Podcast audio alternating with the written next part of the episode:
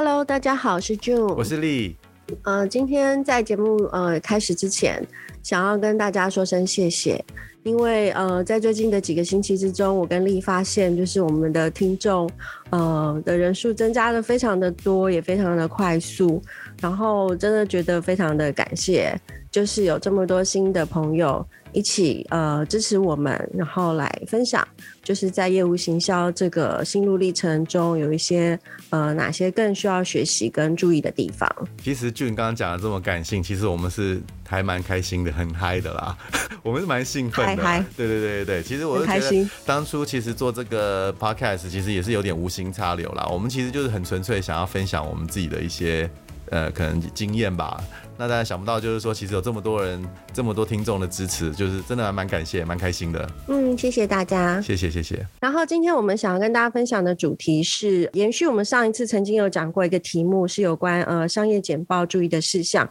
那我们觉得说，其实呃把最容易犯的错错误把它呃精简出来，提醒大家，也是一个蛮不错的方向。所以今天我们想要分享呃哪些是简报的时候最常犯的错误。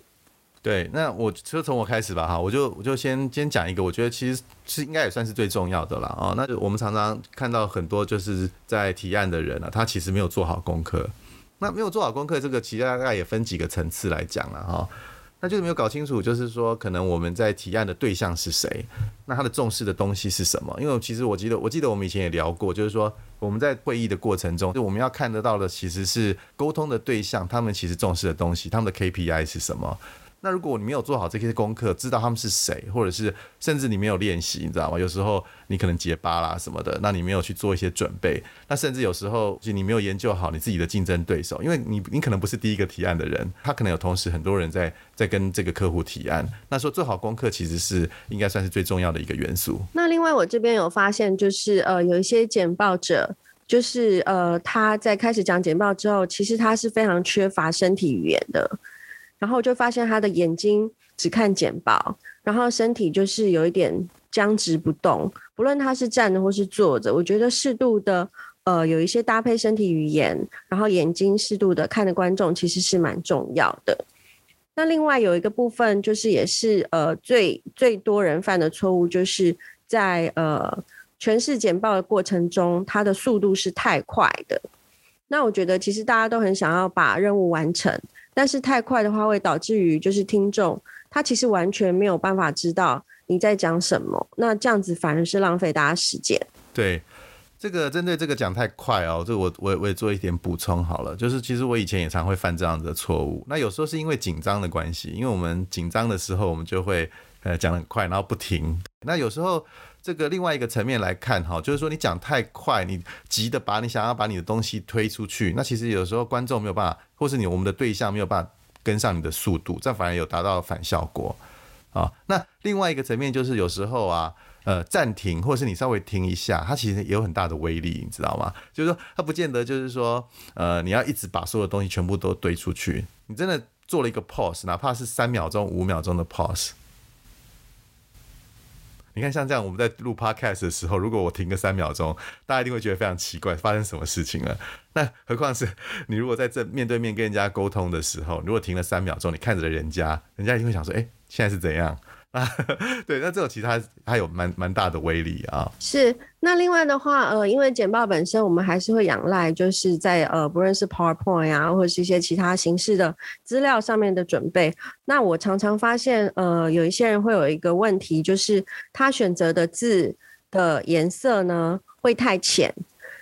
可能我觉得这个是因为呃不同的显示器、不同的 PC，它呈现出来的颜色其实是真的是有差异的。所以当他到了现场，他完全不没有办法去预测现场的呃投影设备或是呃 LED 电视它的这个解析度或是颜色呈现，所以他可能就用了一些呃绿色啊、蓝色、黄色，那实际上其实真的都看不清楚。那我觉得这个地方是可以去做避免的。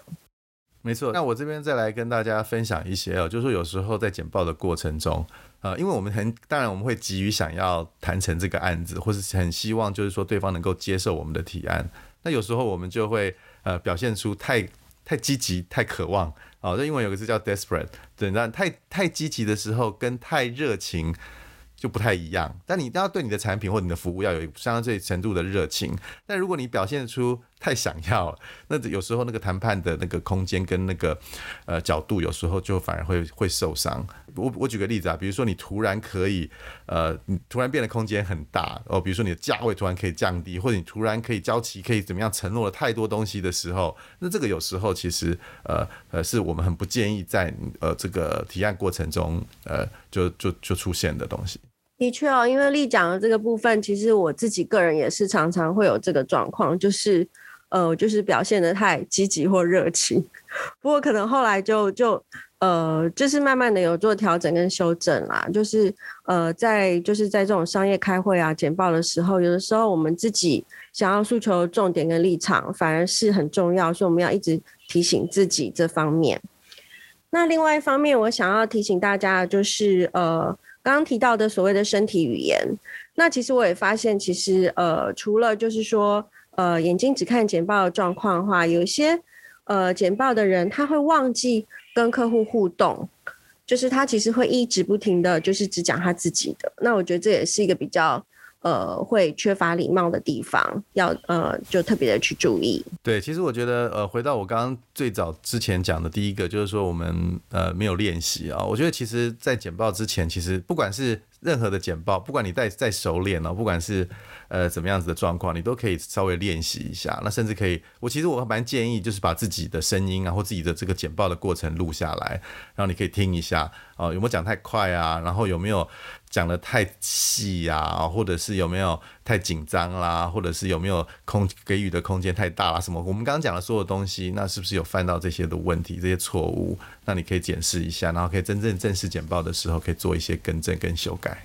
那我们今天就跟大家分享到这里了。那希望呃，就是在下一次制作简报的时候，都可以把这一些呃问题把它先排除。那我相信呃，简报的部分会更加的顺利完美。